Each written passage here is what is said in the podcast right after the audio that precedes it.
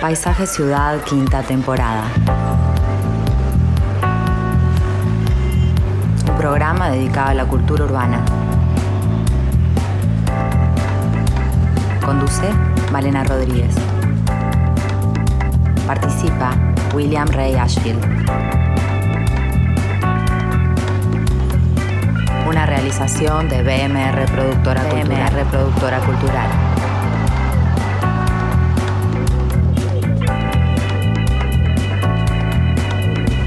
Radio Mundo. Muy buenas tardes, bienvenidos a Paisaje Ciudad. Espero que estén muy bien. Y hoy vamos a estar hablando de puertas de entrada, de la posibilidad de volar. Vamos a hablar de ciudad, pero también de país y de conectividad. Históricamente, las puertas de la ciudad se construían para servir como punto de entrada controlado de una ciudad amurallada para personas, vehículos, bienes, animales. Y dependiendo del contexto histórico, fueron cumpliendo funciones relacionadas con la defensa, con la seguridad, con la salud, el comercio, con distintas cosas. Las puertas también se usaban con frecuencia para mostrar diferentes tipos de información pública, como avisos, impuestos, peajes. Si hoy buscamos puertas de entrada, vemos que los aeropuertos son una muy importante para el país, pero también pueden ser para la ciudad. Y como saben, existe un plan para modernizar seis terminales aéreas del interior del país. En el marco de la creación del Sistema Nacional de Aeropuertos Internacionales, Aeropuertos Uruguay recibió en 2021 por parte del Estado uruguayo la concesión de las terminales aéreas de Rivera, Salto, Durazno, Melo, Paysandú, Colonia, en un plan que implica la gestión y la modernización de estas terminales. Esta empresa que forma parte del grupo Corporación América Airports, ya opera desde hace más de una década los aeropuertos de Carrasco y Laguna del Sauce. Para acompañar el rebranding y eh, la actualización de la institución, se encomendó a Gómez Platero Arquitectura eh, y Urbanismo la tarea de concebir estos seis proyectos. Y hoy vamos a estar hablando de esto con la presencia, vamos a contar, de Martín Gómez Platero, que nos va a estar, bueno, ampliando un poco más sobre eh, esta, esta iniciativa. Pero antes vamos a recibir al arquitecto Willy Rey. Presenta Parque del Recuerdo en su plan aniversario. 30 cuotas en pesos sin intereses en parcelas familiares. ¿Cómo anda, Willy? ¿Qué tal, Malena? Eh, recientemente hablabas de puertas y yo creo que es una buena metáfora de un aeropuerto, ¿no? También el camino es en sí un, concepto que se ata enormemente al aeropuerto, pero además lo ata con el territorio. Y como sabemos, los medios de comunicación constituyen siempre factores fundamentales en los procesos de ordenamiento territorial. Los caminos han sido desde la antigüedad elementos estructuradores claves de los imperios y de la irradiación de civilización y de poder. Pensar en la República y el Imperio Romano es pensar en ciudades unidas por caminos. Lo mismo si tratamos de entender otras civilizaciones, como por ejemplo la de los incas, o bien el proceso de colonización en América en el periodo que va del siglo XV hasta el siglo XIX. En todos los casos, la estructuración del territorio se garantizaba mediante caminos caminos terrestres y caminos fluviales. Una institución como el correo, que quizás hoy parezca más una institución pretérita en camino a desaparecer, fue una institución clave en la estructuración del territorio porque justamente habría caminos. Y en ese sentido los puentes también eran importantes, ¿no? los puentes pasaban cosas. Y los puentes están atados en cierta medida al correo. Mm. Ahora vamos a ver por qué. Eh, establecer eh, vínculos entre estados, establecer vínculos entre personas. Ese era el, rol del correo, ¿no? Y este correo fue, en el caso de la banda oriental, en el caso del Uruguay, un verdadero fundador de caminos. Y por qué no decir también fundador de pueblos. ¿eh? Porque una estafeta, como se llamaba a las oficinas de correo, una capilla, y una posta de diligencia podían ser el origen luego de pueblos que, nacieron así. Pero para que el correo funcionara, eh, funcionara perdón, en, el, en, aquellos siglos, fue necesaria una, una infraestructura particular, además de los propios caminos, que por entonces no eran bases empedradas o de balasto, sino apenas unas, unas sendas, unas huellas ¿eh? que habían ido marcando el paso de las carretas primero y de la diligencia después. Esa infraestructura es lo que se conocía como sistema de postas y postillones, que eran verdaderas plataformas de intercambio, ya que allí se cambiaban los caballos, los caballos que estaban cansados por caballos nuevos, para continuar el viaje. Muchas de estas postas conformaron con el paso del tiempo verdaderas poblaciones, ya que incorporaban otros servicios como las pulperías, el servicio de hotel, los puentes e incluso los peajes. ¿eh? Hay eh, una vieja posta que es el primer llamado del Estado a privados para construir un puente, que es la Posta del Tree, que es un interesante museo en Cerro Largo, pero hay otras, ¿no? Eh, la posta de la Lata del Perdido, en Soriano. Todas estas son marcas de procesos de servicios e infraestructuras que se daban en el territorio y que fueron después una clave para no solo conectar el territorio, sino también para poblarlo. Eh, bien podrían asimilarse estas viejas postas al desarrollo de los aeropuertos en territorios complejos, marcados sobre todo por barreras difíciles. ¿no? Pensemos en países como Guatemala, donde el aeropuerto llega a donde la carretera no llega, o donde el desierto puede este, muchas veces quebrar eh, la continuidad de los caminos. Eh, fue a partir de los primeros años del siglo XX que, además de las comunicaciones terrestres, determinadas primero por la tracción a sangre de caballos, el vapor de la locomotora más tarde y finalmente por la enorme red de autobuses, que el avión aparece en escena. Su rol fundamentalmente militar en un comienzo eh, y de correo, porque también es real que muchas pistas surgen para dar lugar al avión de correo y conectarnos con el mundo. Eh, pero en 1936 esa estructura de pequeñas plataformas aéreas, muchas veces con pista de pasto, adquiere su primer eh, firme desarrollo con la creación de una empresa, la empresa Pluna, que de, cuyo nombre era, ya vale la pena recordarlo, ¿no? Primeras líneas uruguayas de navegación aérea, que fue una iniciativa privada promovida por los hermanos Jorge y Alberto Baeza con dos bimotores Haviland con el nombre de Churrinche y San Alberto, iniciaron sus primeros vuelos a Salto. Más tarde haría los vuelos a Salto y a Paysandú. Eh, pero sin duda la aviación privada y militar eh, son las que permitirán eh, pervivir a un sistema, yo diría, reducido de aeropuertos en el interior del país a veces eh, ubicados en las capitales departamentales, pero otras veces también ubicados en pequeñas ciudades del interior. Eh, porque es precisamente el vuelo privado eh, un poco el, pionero, pero además es el que mantiene en el tiempo muchos de estos aeropuertos. Diferentes iniciativas, algunas de muy corta vida, intentaron fortalecer la comunicación aérea de cabotaje, entre cuyos nombres recordamos no hace tanto tiempo las firmas de Traveler, de Aeromas y finalmente de BQB, que combinaba vuelos al interior del país con vuelos internacionales. En la actualidad el Uruguay cuenta con 21 plataformas aéreas operativas con uso eh, más que privado, o sea, uso relativamente público, que resultan muy disímiles precisamente en uso. Los nuevos tiempos proyectan, yo diría, cambios importantes y bueno, es por eso que hablaremos hoy con el invitado, el arquitecto Martín Gómez Platero, para ver de qué manera estos aeropuertos tendrán su materialización, su desarrollo y en alguna medida también cómo van a dialogar con el territorio próximo. Bien, enseguida venimos. En En el deseo de cuidar a los nuestros, estamos siempre pendientes de las necesidades actuales y también de las futuras.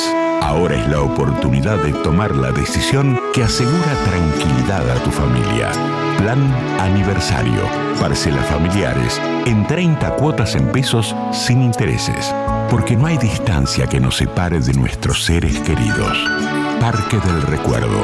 Tu parque. Tu historia. Llámanos al 2709-8241 o ingresa a nuestra página web parquedelrecuerdo.uy.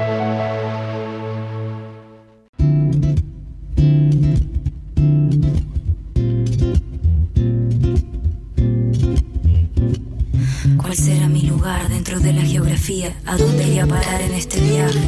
Poco equipaje y buena energía. Y si sube la marea será aprendizaje. ¿Cuál será mi lugar dentro de la geografía? ¿A dónde iré a parar en este viaje? Poco equipaje y buena energía. Y si sube la marea será aprendizaje. Será aprendizaje. Será, será, será. Será aprendizaje. Y así declaro mi libertad. No sé dónde voy a estar o a dónde llegar. Nada importa tanto como el propio despertar. Mi lugar es acá hoy y ya mañana será cualquier otro en que pueda contar. Certezas y dudas que me hacen hablar. Digo gracias y así afianzo los cimientos. Eludiendo al conformismo desde mi nacimiento. Muda el pensamiento, la base es la misma. Andar sin recetas afilando la vista. La calma me envuelva sin apagar la chispa. Tranquila con la voz siempre lista. El agua se escapa entre los dedos y no hay más que eso, creo. Si intentando serme fiel se me esfuma el propósito, habrá otro en el camino, la costumbre es algo tóxico. Y hoy vamos a hablar de aeropuertos, ciudad y territorio. Y para eso estamos recibiendo a Martín Gómez Platero, que es arquitecto, director y fundador de Gómez Platero Arquitectura y Urbanismo. Se graduó en la Universidad de la República, con posgrado en Business Administration en la Universidad de Berkeley, California, en Estados Unidos. Bienvenido. Muchísimas gracias por la invitación. Bueno, eh, este tema es muy novedoso, ¿no? Este tema de la conectividad, el interior del país, los aeropuertos. Eh, ¿Cuál es bien la tarea que tiene por delante eh, Gómez Platero en, en, esta, en esta iniciativa? Nuestro estudio fue contratado para hacer el anteproyecto, el proyecto ejecutivo y la dirección de obra de estos seis nuevos eh, aeropuertos que vamos a hacer en todo el interior de, de la República. Bien, ¿y cómo es que llegan a, a, esa...? Nosotros ya hemos trabajado en algunas cosas con ellos, con este grupo, con Corporación América. También hace unos años nos encargaron un aeropuerto en Perú, en Arequita, que al final no, no terminaron ganando ellos la, la, licitación, pero ya teníamos experiencia trabajando en, en, en, temas aeroportuarios con ellos. Y por otro lado, también tenemos una experiencia en terminales de pasajeros, uh -huh. no eh, aeropuertos, pero sí terminales terrestres que tienen su, su, sus puntos de contacto. ¿Y cómo se aborda un proyecto de este tipo eh, o proyectos de este tipo que, tienen que ver con, con, temas técnicos no tan puntuales? Porque bueno, terminal este, de ómnibus eh, en la parte de pasajeros, de, como de recibir a las personas, capaz que es más fácil, pero en la otra parte operativa, este, que tiene que ver con, eh, con los aviones, por ejemplo, ¿cómo, cómo se acercan a, a ese desafío? Primero, estudiando el programa con, con, mucha profundidad. Segundo, nos apoyamos mucho en ellos, que tienen una experiencia muy grande. Creo, si no me equivoco, hoy están operando más de treinta y pico de aeropuertos en todo el mundo. Entonces, junto con ellos fuimos aprendiendo mucho de todo lo que es el tema aeroportuario, que es un, una industria fascinante. Eh, son seis... Eh, seis aeropuertos que, bueno, algunos ya están como trabajando, ¿no? Se está Exacto. Los, los, seis aeropuertos son en Salto, Rivera, Carmelo, Durazno, Melo y Paysandú. El aeropuerto de Carmelo ya está en obra y se está inaugurando a mediados de diciembre de este año. Uh -huh. Y en marzo empezamos las obras del de Rivera. O sea, se viene a un buen ritmo, trabajando fuerte para cumplir con los plazos que ellos necesitan. La selección de los aeropuertos en su, en su cronograma, digamos, ¿tiene que ver con los niveles de uso que tienen esos aeropuertos? No lo tengo exactamente claro cómo fue esa decisión entre el gobierno y Corporación América, entonces no te puedo responder con, con solidez la Pero respuesta. con seguridad Carmelo tiene mucho uso, ¿no? Y es muy probable, Carmelo es, es algo que, que, bueno, ya turísticamente tiene un- un- una vida muy fuerte cada vez más y, y eso puede haber influido. ¿Ah? Pero por otro lado, el, el segundo es en Rivera, también creo que Salto y Paysandú también tienen mucha fuerza y podrían haber seguido. Entonces, creo que hay una lógica eh, distinta que, que no domino cuál es. Y algunos ya existe aeropuertos, o sea, ya hay eh, ¿no? terminales en funcionamiento. ¿Cómo, cómo es ese, ese proceso en cada uno? Claro. Porque En, práctica- en prácticamente todos ya hay aeropuertos, Mm. pero son muy, muy eh, elementales, vamos a decir. Está la pista, eh, en los que son internacionales hay, hay algo de aduana, etcétera, pero las instalaciones son mínimas y realmente no hay una comodidad para el pasajero que hoy van a tener con las nuevas terminales. Que eso es un poco el foco que, que puso Corporación América en esto, ¿no? En que realmente en cada uno de estos aeropuertos el pasajero sea el protagonista y tenga la comodidad que ellos quieren darle a sus clientes. Vamos a conocer un poco más de este, este plan eh, a través de lo que nos cuenta Jorge Navarro, que es gerente de infraestructura y mantenimiento de Aeropuertos Uruguay, quien está a cargo del mantenimiento de los aeropuertos de Punta del Este y Carrasco, y también de la obra nueva de los aeropuertos del interior. El cronograma de obras para los seis aeropuertos que conforman el SINAI está dividido en tres años. Para el 2022 tenemos previsto culminar allá sobre fin de año todas las obras de adecuación del aeropuerto de Carmelo. Para el año siguiente, el año 2023, tenemos previsto culminar las obras ah, sobre agosto, septiembre del aeropuerto de Rivera y a fin de año las obras correspondientes al aeropuerto de Salto. Finalmente, para el año 2024 quedarían tres aeropuertos, las obras del aeropuerto de Paysandú, el de Melo y el de Durazno. El monto de inversión directa es de 67 millones de dólares para los aeropuertos del interior.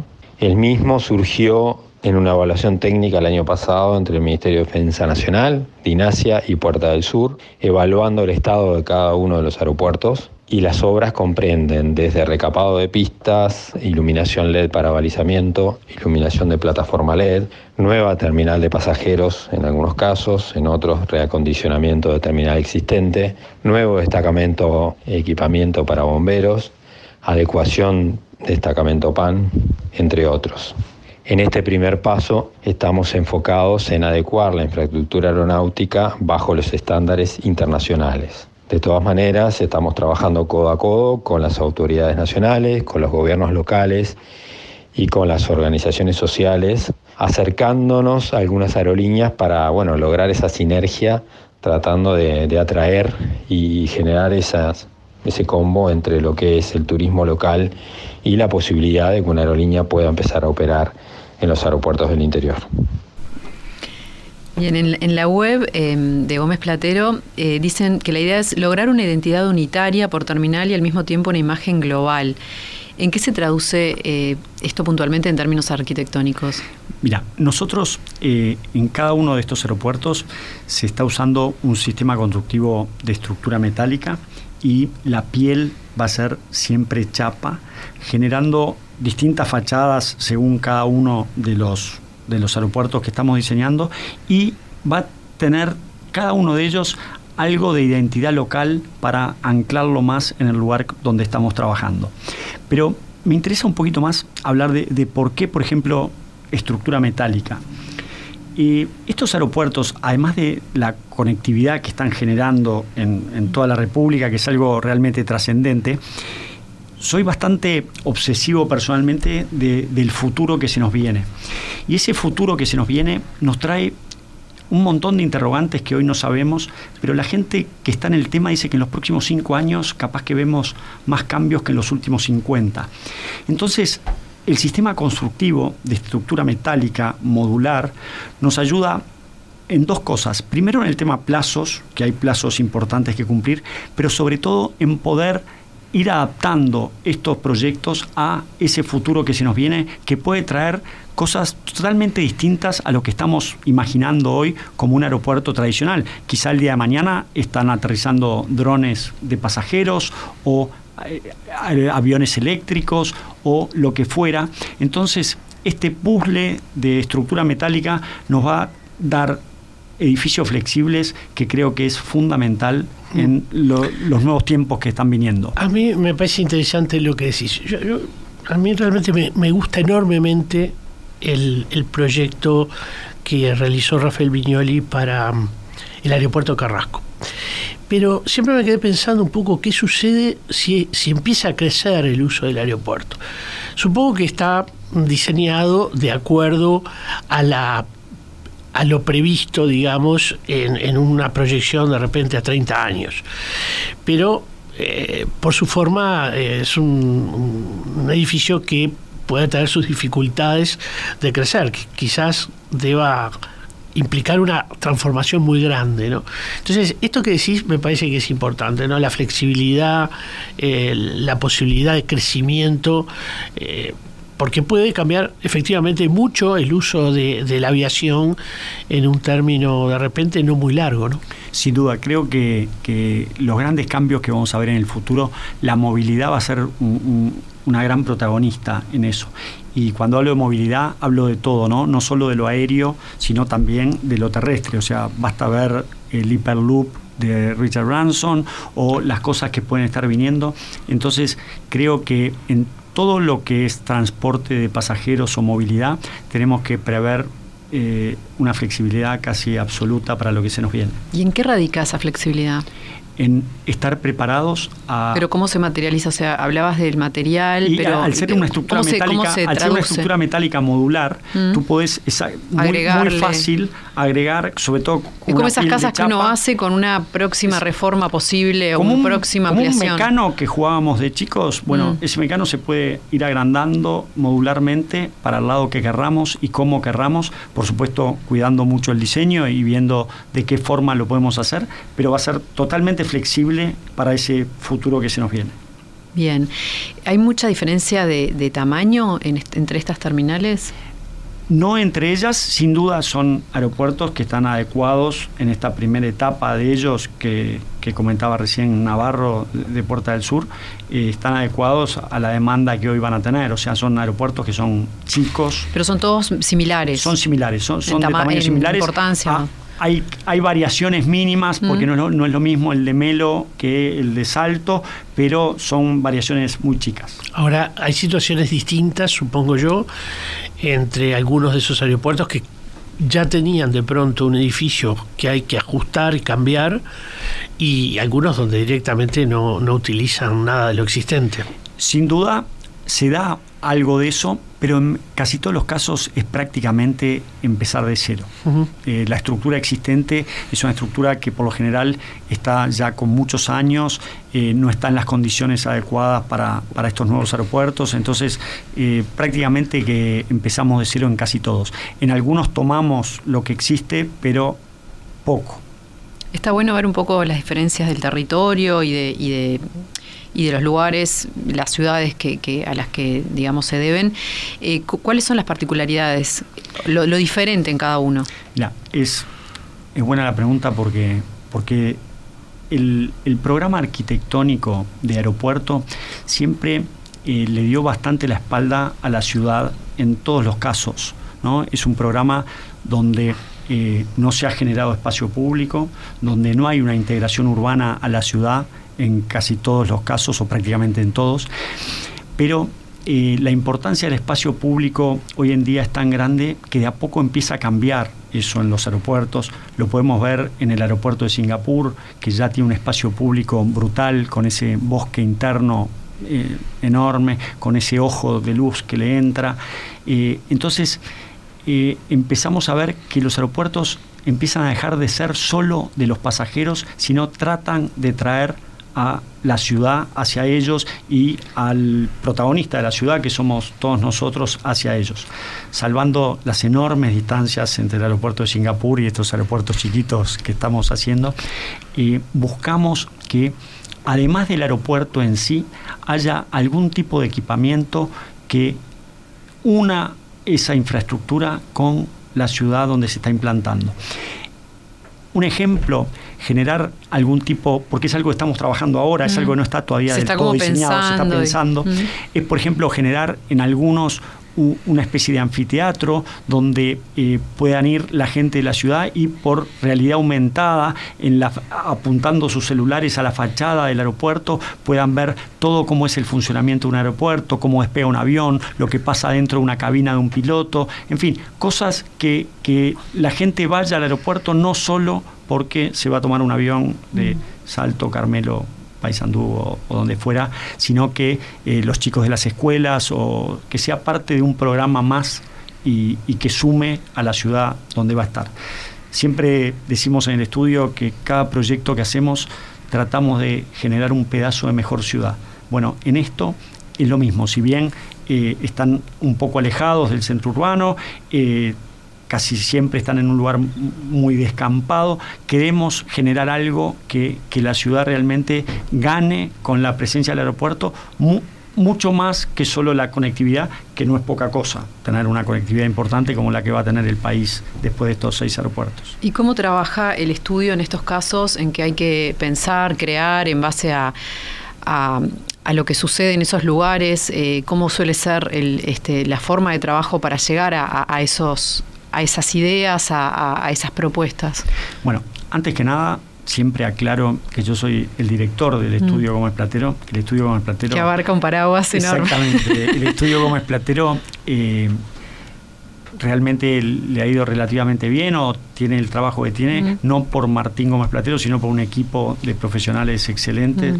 Somos un equipo ya de 170 personas trabajando, entonces el trabajo en equipo es algo fundamental para desarrollar este tipo de ideas que surgen en cada uno de los proyectos.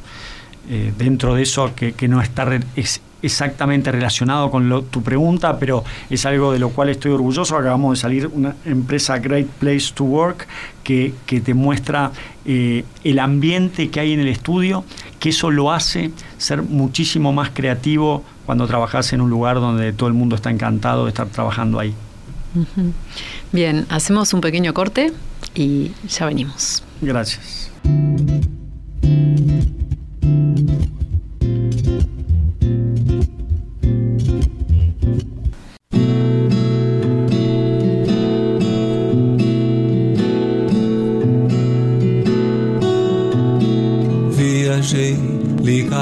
Num segundo, no seguinte desliguei.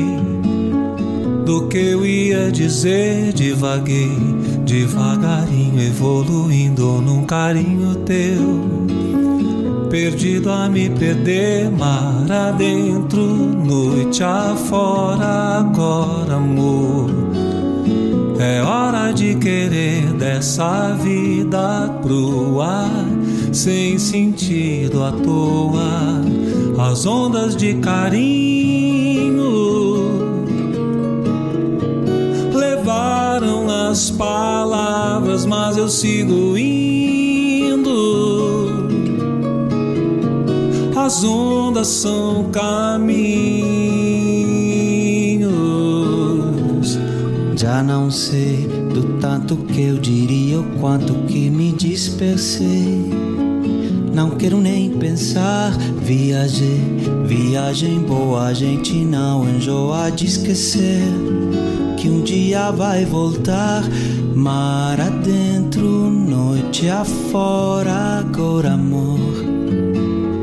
É hora de ficar nessa vida à toa, sem sentido a proa, a sonda de carinho levaram as palavras, mas eu sigo indo. As ondas são caminhos. Viajei, viajei, viajei, viajei.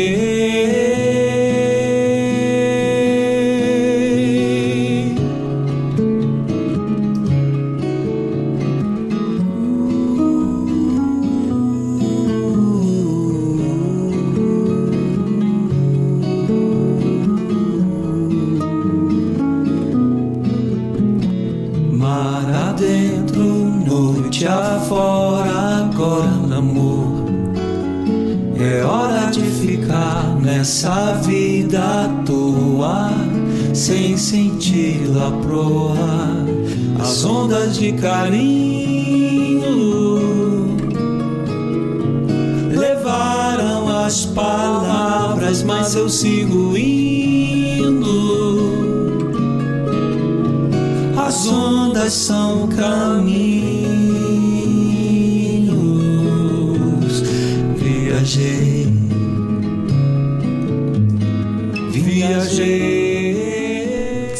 Conversando sobre aeropuertos, ciudad y territorio con el arquitecto Martín Gómez Platero, que bueno, está a cargo este, el estudio que él dirige de toda la parte de rebranding, de, de proyecto y anteproyecto de estos seis aeropuertos en el interior del país. Y vamos a conocer un poco más eh, de estos temas, entender mejor qué valor puede tener el desarrollo de estas infraestructuras a nivel territorial y urbano. Y para ello vamos a escuchar al arquitecto Diego Capandei, especializado en urbanismo y desarrollo territorial, profesor titular de la ODELAR y consultante en estos temas. Nos decía lo siguiente. El Uruguay está transitando un nuevo ciclo eh, de desarrollo asociado a las eh, commodities, a la valoración internacional de las commodities, que ello en cierto modo eh, explica también el, actual ciclo de agronegocios del país. En, en, tal sentido, la conectividad, no solamente la terrestre, la fluvial la de comunicación es importante, sino también eh, la de aérea, que particularmente eh, en, el territorio de los agronegocios, o sea, en el interior de, del país, ha sido un tema como abierto. En ese sentido, se celebran las propuestas eh, arquitectónicas que están en este momento llevando a cabo un estudio con mucha experticia en este tipo de temas, como es el de, de Martín Gómez Platero, porque involucra en cierto modo conciliar dos aspectos. Por un lado, prever y, y, y cobijar equipamientos específicos de comunicación y seguridad aeroportuarias. Por otro lado, proyectar, eh, modernizar, hacer atractivas las terminales de pasajeros y las torres de control, que son como los dos emblemas o íconos de la arquitectura aeroportuaria, son la de pequeña escala. En ese sentido, los, los proyectos vistos dirigen especialmente, o se están especialmente por dos otras cuestiones. Uno, que están como bien proporcionados, bien formateados para, para el tamaño de estas iniciativas, que es intentar como relanzar la actividad aeroportuaria del interior. Dos, por la calidad arquitectónica de esos proyectos con su componente funcional y también formal.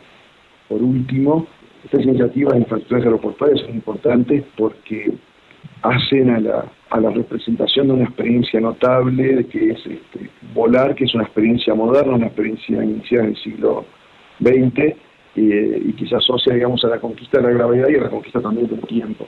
En ese sentido, bueno, son verdaderos portales eh, de la arquitectura de este tiempo.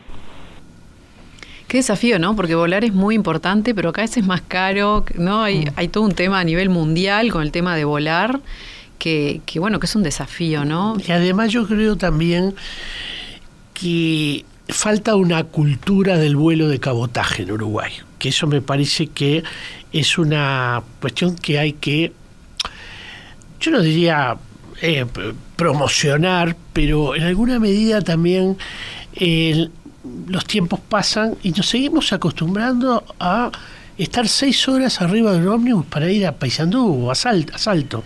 Seis horas a Salto, cinco horas a Paysandú.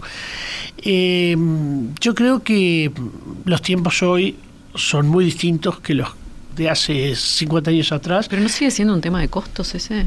Es probable, y aquí quizás creo también que hay un tema de geográfico, ¿no? Uruguay, eh, con su geografía eh, suavemente ondulada, como nos enseñaron, y, y, y, así es en todo el territorio, genera que sea muy fácil muchas veces llegar a lugares en, por medios terrestres.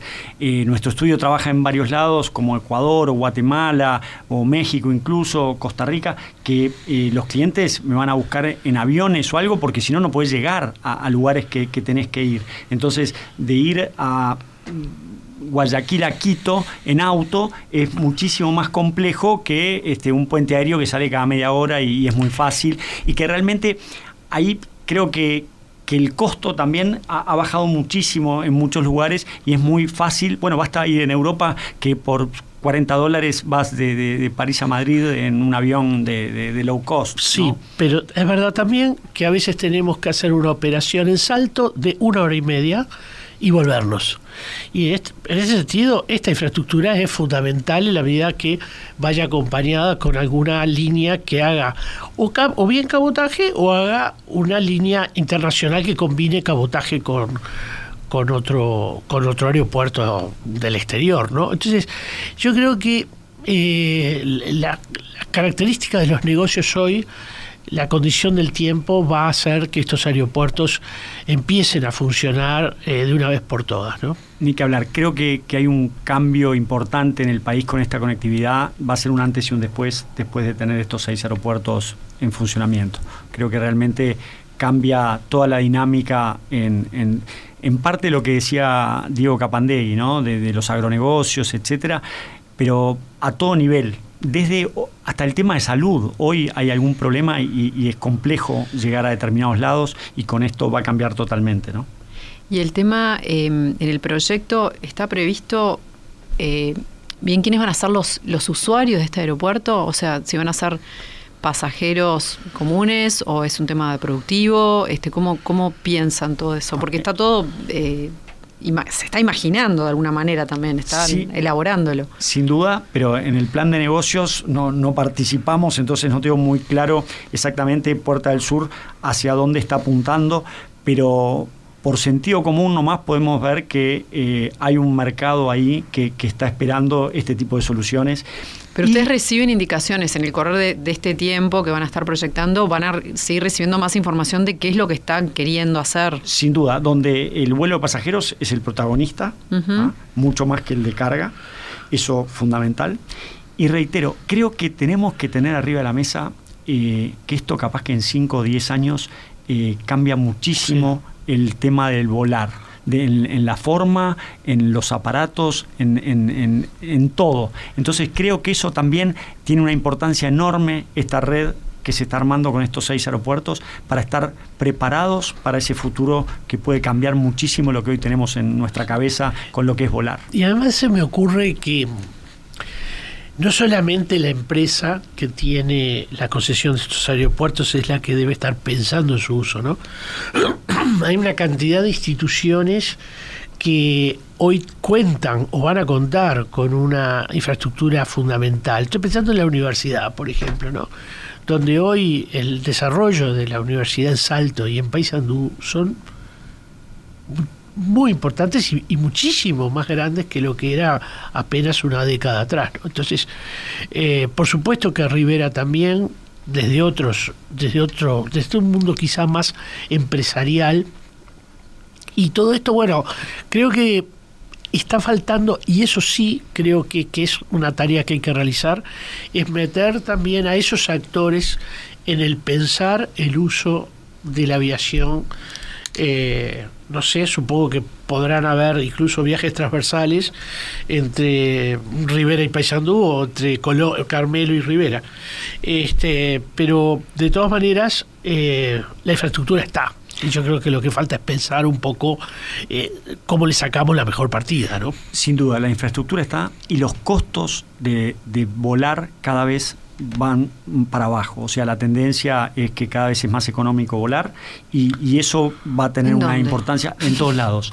Pensá cuánto Pero salía más caro volar. No, para nada. Cada vez es más barato Los y más accesible. Son Sin duda. Caros. Pensá lo que costaba en el 78 volar a Europa. Eh, volaba. Bueno, este año se triplicaron. Este año, por ejemplo, razón por la pandemia. ¿Qué va a pasar? No, esto? no son pandémicas. Esto, Vamos esto, a volver a, claro, a, tener vuelos baratos, esto, low cost. Esto es solo por la pandemia. Pero si no, volar, la tendencia mm. es a la baja brutal totalmente. Hoy vuela, es accesible volar para no, prácticamente no, es, es un montón de gente. O sea, olvidémonos de la pandemia, que la pandemia, sin ni que hablar que cambió un poquito eh, eso, pero la tendencia, no tengas duda, que va para abajo, porque es así desde el año 80, no sé, 78.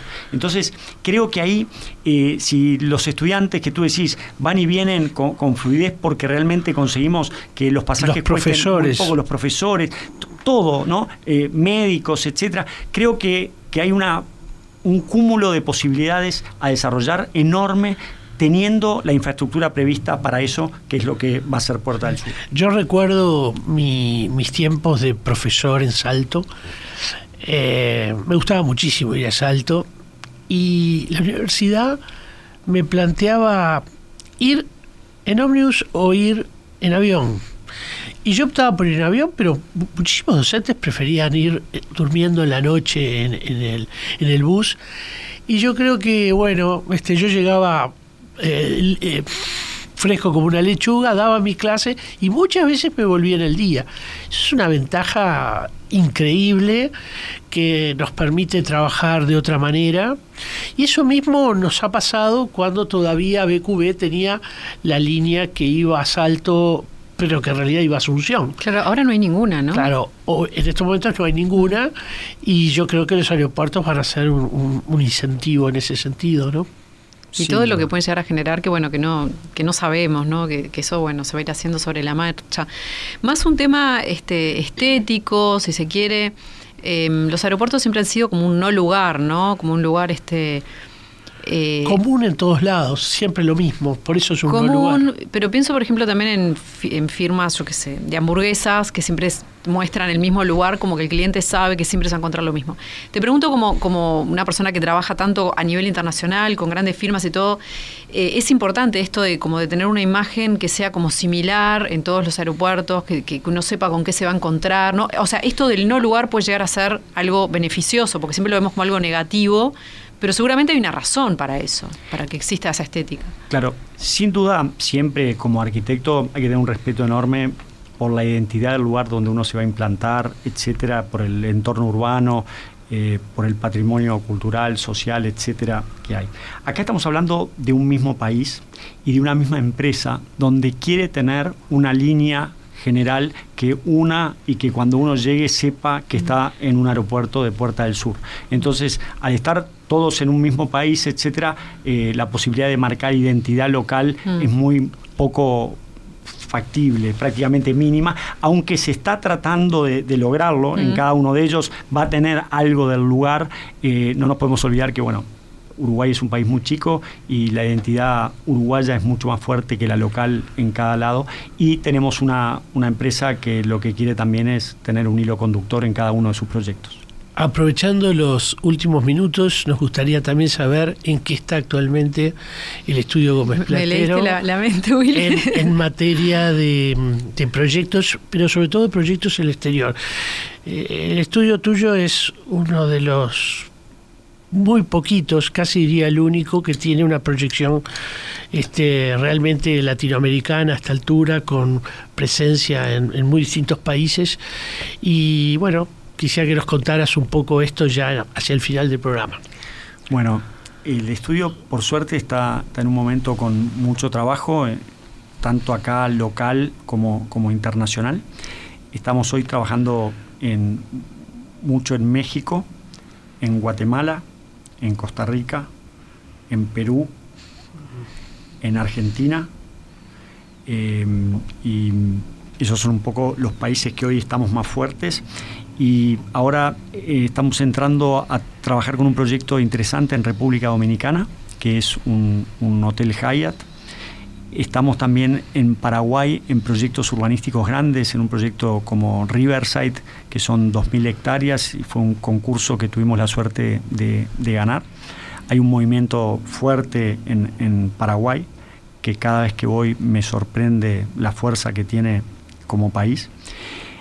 Otro de los proyectos muy interesantes es uno que se llama Ciudad Isaya, que es en Guatemala, que es una ciudad de 350 hectáreas de un mismo desarrollador que nos conoció porque tuvimos la suerte de ganar un concurso que nos habían invitado, que eran dos torres, un proyecto de usos mixtos, y a partir de ahí nos encargó el proyecto de esta ciudad.